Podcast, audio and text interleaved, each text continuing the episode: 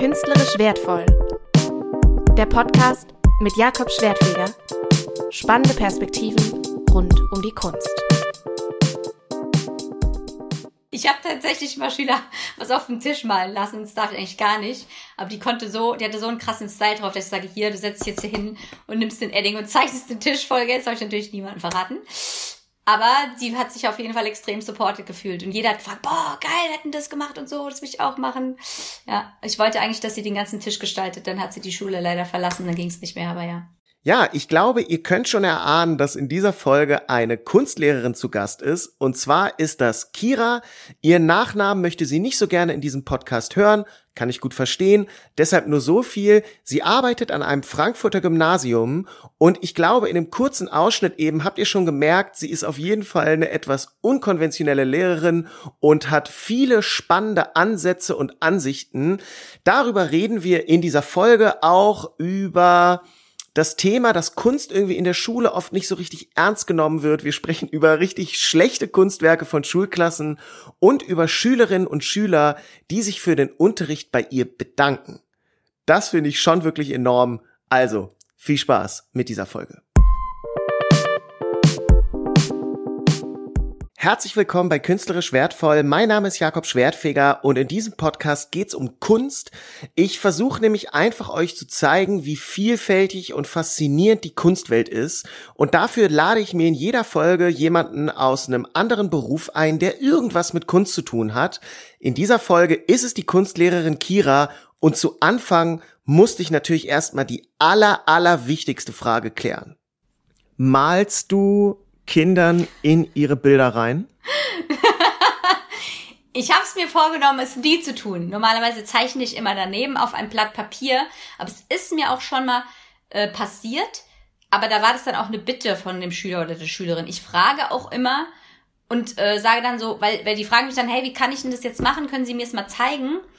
Und dann, manchmal bin ich zu ungeduldig, das jetzt nochmal extra aufzuzeichnen, aber das ist nur ein, zwei Mal passiert, glaube ich. Und dann habe ich gefragt, darf ich dir kurz das hier zeigen im Bild? Und dann sagt die Person ja oder nein. Und meistens sagen sie natürlich ja, weil sie dann was Gutes drin haben. Und dann äh, zeichne ich das rein. Aber ich würde nie einfach das nehmen und dann da reinzeichnen, ohne vorher zu fragen. Ich frage immer, ob ich das darf das ehrt dich, weil wir hatten so eine Kunstlehrerin, die hat das ständig gemacht, oh nee, die hat ständig in ein Bild, doch furchtbar, pass auf, die hat ständig in dieses scheiß Bild reingemalt und die nächste Woche kam sie an und meinte, hey, die Stelle ist ja totaler Quatsch. Und ich meinte, ey, die, die haben sie da reingemalt, die ist nicht von mir. Das oh ist, das ist kein Zufall, dass ein Stilbuch in diesem Bild ist, weil das ist von dir, Mann. Oh und Gott. das war furchtbar. Äh, deswegen freut mich das sehr, dass du das nicht machst. Danke. Das Schulfach Kunst, finde ich, wird oft nicht ernst genommen. Also das war zum Beispiel in meiner Schulzeit einfach ganz klar, ach cool, zwei Stunden Kunst heißt zwei Stunden rumhängen und irgendwie nichts wirklich machen. Wie gehst du damit um, dass dieses Fach nicht ernst genommen wird? Wie gehst du auch mit deinen Schülerinnen und Schülern damit um? Mm, ich glaube, durch die Art und Weise, wie ich das vermittle und welche Themen ich auch reingebe, zeige ich denen, dass es mir irgendwie ernst ist, nicht, dass ich meine Sache an die Kinder heranbringe, sondern dass die Kinder an dem, was ich mit ihnen mache, tatsächlich auch Spaß haben. Also ich versuche ihnen Themen anzubieten, die, wo, also die ihre Lebenswelt berühren. Was so heißt das Beispiel, konkret? Ein ja. Beispiel wäre jetzt zum Beispiel gerade so achte Klasse, neunte Klasse, die lieben das Thema Graffiti oder Street Art, ja.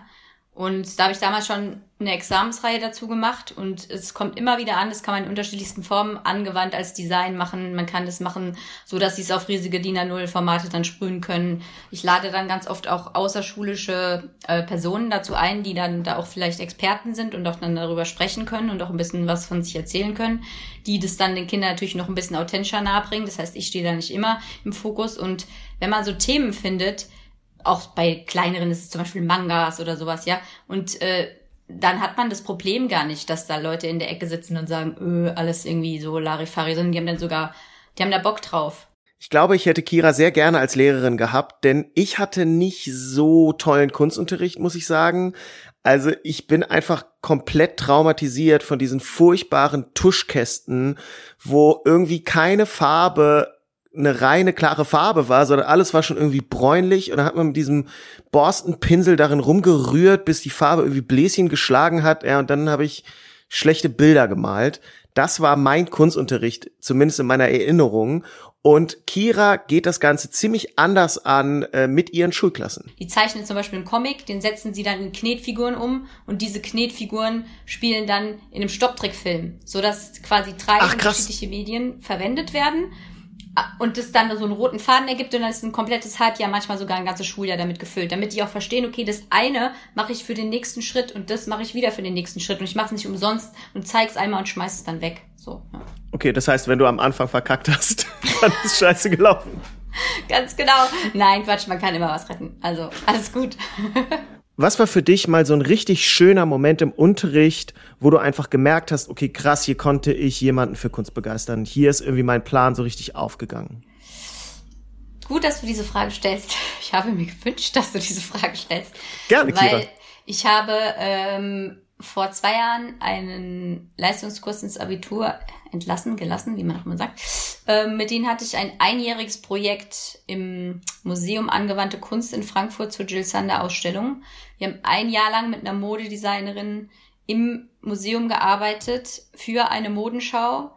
Die haben alle Kleidungsstücke genäht, die sie am Ende getragen haben, im Ach, Museum vor äh, einem Publikum vorgeführt haben. Und also da kriege ich jetzt noch Gänsehaut, wenn ich darüber nachdenke, weil es ungefähr das krasseste, schönste Projekt ist, aber auch wirklich der geilste Kurs meines Lebens tatsächlich, den, mit denen ich das gemacht hatte. Und ich konnte sie alle begeistern. Also jeden wow. einzelnen in diesem Unterricht. Es war niemand da, der da gesessen hat und dachte so, äh, kein Bock und sonst irgendwas. Also sie waren alle sowas von on und das so. Da habe ich gedacht, okay, hier habe ich was Richtiges gemacht. ja. Aber es gibt ja nicht nur solche schönen Momente, sondern sicherlich auch mal Schulklassen, die Kunst nicht ganz so wohlgesonnen sind. Ja. Wie gehst du damit um? Wie gehst du mit so krasser Abneigung gegenüber Kunst um? Das ist okay, weil ich sage auf der einen Seite, du kannst es hässlich finden. Das ist deine Meinung, die darfst du haben. Und wenn du die begründen kannst, ist auch okay. Aber du kannst dann nicht sagen, das ist ein scheiß Kunstwerk, weil du es scheiße findest. Das geht nicht. Weil ich kann immer noch erklären oder kann immer noch anhand irgendwelcher Bilder erklären, warum das trotzdem gutes Kunstwerk ist, aber ich lasse ihnen ihre Meinung, ich lasse sie auch begründen. Ich würde dann jetzt nicht sagen, boah, das kannst du doch nicht sagen, sondern ich würde sie fragen, warum sie denn so darüber denkt. Und dann könnte sie sich dazu in dem Moment positionieren. Es wäre ihr wahrscheinlich dann unangenehm in dem Moment, aber hätte dann vielleicht auch einen Effekt. Und man gibt dem halt auch Raum, weil man kann Kindern ja nicht Meinungen über Kunst einreden. Also es geht ja nicht. Warum braucht es deiner Meinung nach Kunst als Schulfach überhaupt? Warum schafft man das nicht einfach ab?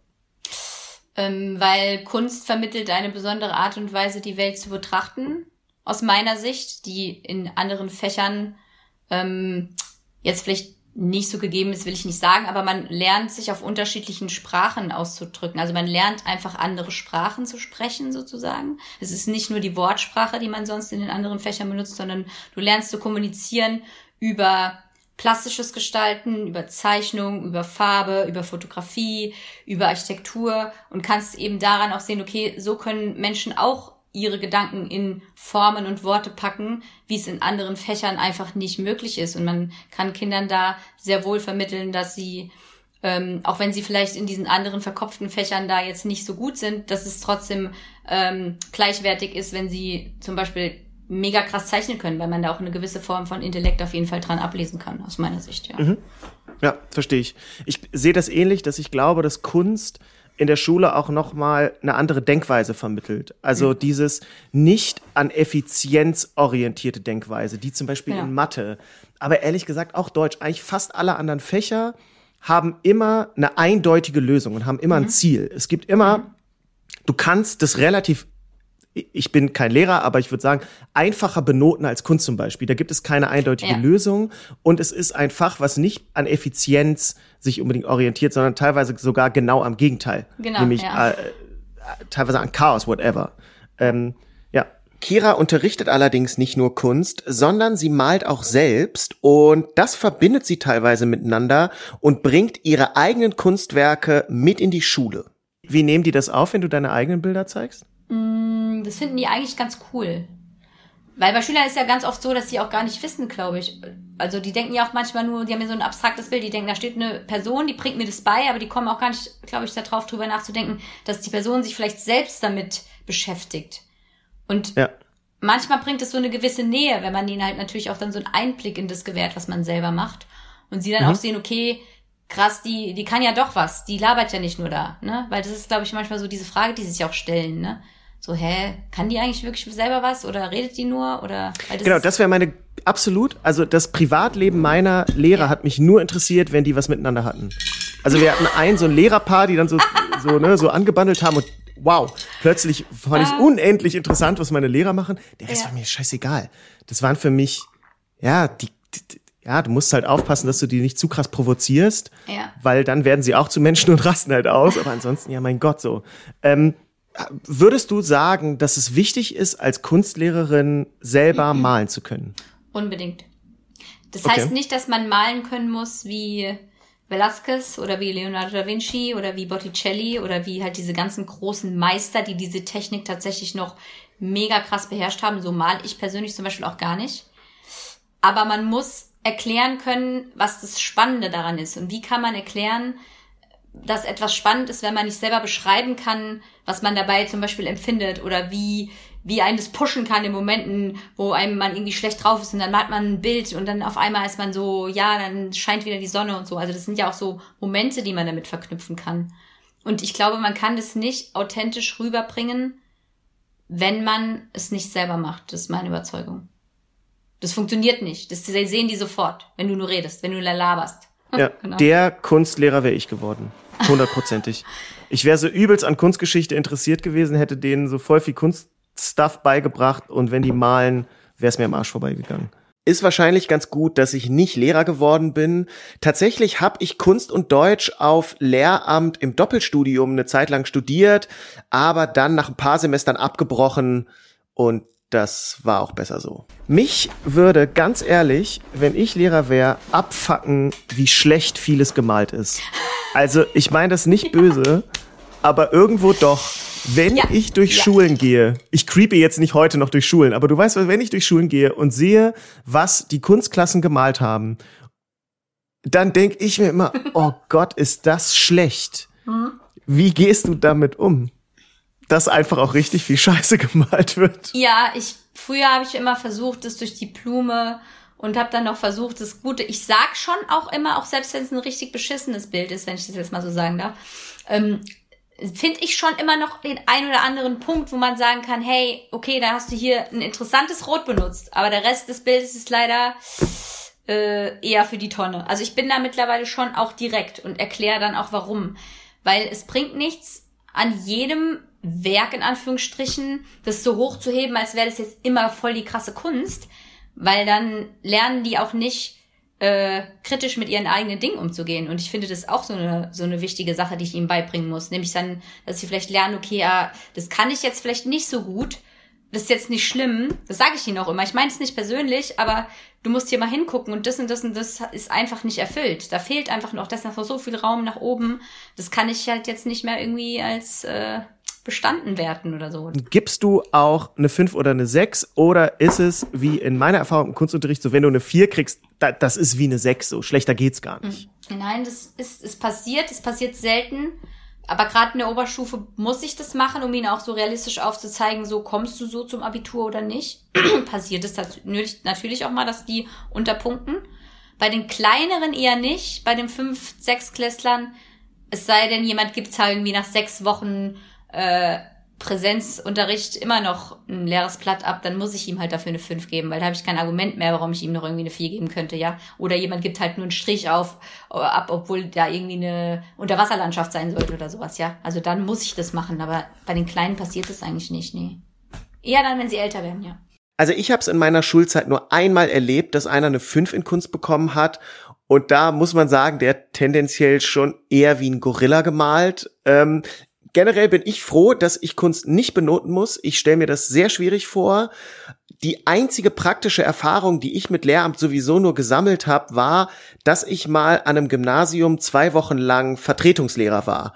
Und das hat mir richtig Spaß gemacht. Das fand ich echt, das war richtig bereichernd und ich hatte ein sehr beeindruckendes Erlebnis da. Als ich mal äh, Praktikum an der Schule gemacht habe, da hatte ich eine Stunde danach kam ein Junge zu mir und meinte einfach Danke. Hm. Und ich war völlig überfordert, weil ich Ja, dachte, ja. Digga, ich habe mich noch nie bei meinen Lehrern bedankt, Alter. Obwohl ich äh, äh, manchen jetzt im Nachhinein sage, ey, ich hatte tolle, tolle Lehrer, vor allen Dingen in Deutsch, Theater, die mich krass gefördert haben, wo ich viel mitgenommen habe. Aber ich wäre nie auf die Idee gekommen, mich zu bedanken, wo ich dachte, Mensch, du, wie nett bist du. Äh, das Ja. hab ich so, das hab ich, das hat mich richtig berührt.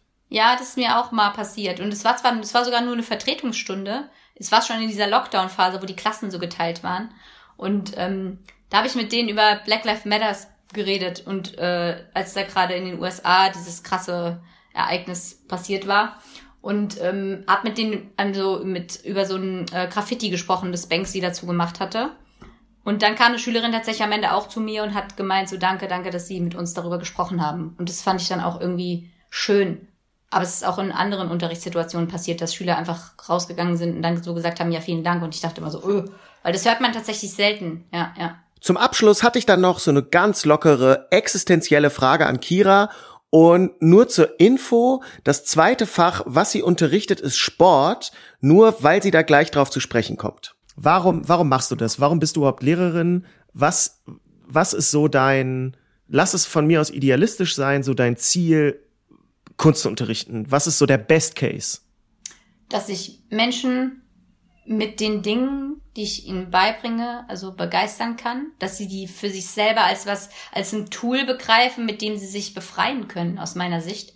Beide meiner Fächer sind Befreiungstools, auch wenn es für manche Kinder erstmal nicht ist, aber wenn man es auf dem richtigen Weg macht, ist es für die ja sowas wie so eine, so ein kleines Paradies, in dem sie sich selber irgendwie entdecken und ausleben können, aus meiner Sicht. Und das ist sozusagen ein bisschen mein Wunsch, ihnen das auch so zu vermitteln, zu sagen, hey, du hast hier eine riesen Bandbreite an Möglichkeiten, die kannst du anwenden, wie du Bock hast. Und keiner kann dir sagen, später mehr halt in der Schule ist natürlich blöd, weil ich es dann bewerten muss. Aber du kannst dich da halt ausleben, du kannst da einfach du selbst sein und niemand kann dir sagen, das ist scheiße, das ist falsch, das ist irgendwie blöd, sondern so, ja, es hat viel mit dem, viel mit dem, ja, es ist so ein Befreiungsding einfach. Aber steht nicht genau diesem Wunsch eine Benotung entgegen? Ja, das ist schon so. Das ist das auch so, dieser, ich hasse es, Noten zu geben.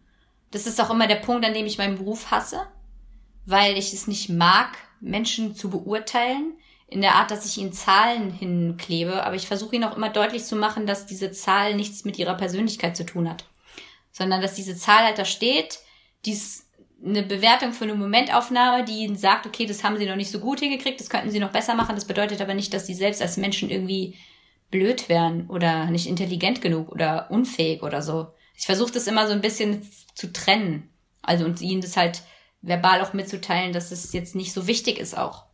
Und dass es nicht so schlimm ist, wenn man mal 5 kriegt oder eine 4 oder so. Ich hätte mich damals in der Schule auf jeden Fall über eine Lehrerin wie Kira sehr gefreut und ich hoffe, ihr habt euch auch gefreut und zwar über diese Podcast-Folge. Ich hoffe, es hat euch gefallen. Folgt mir gerne bei Instagram, jakob.schwertfeger heiße ich da. Ansonsten schaut mal gerne bei YouTube vorbei. Da habe ich nämlich ein Videoformat, wo ich Kunst auf unterhaltsame Art und Weise erkläre, mit vielen Fun Facts und so. Was macht die Kunst, heißt diese Videoreihe auf YouTube. Und ansonsten hören wir uns wieder in zwei Wochen zu einer neuen Folge von Künstlerisch Wertvoll. Danke fürs Zuhören. Ciao. Das war Künstlerisch wertvoll.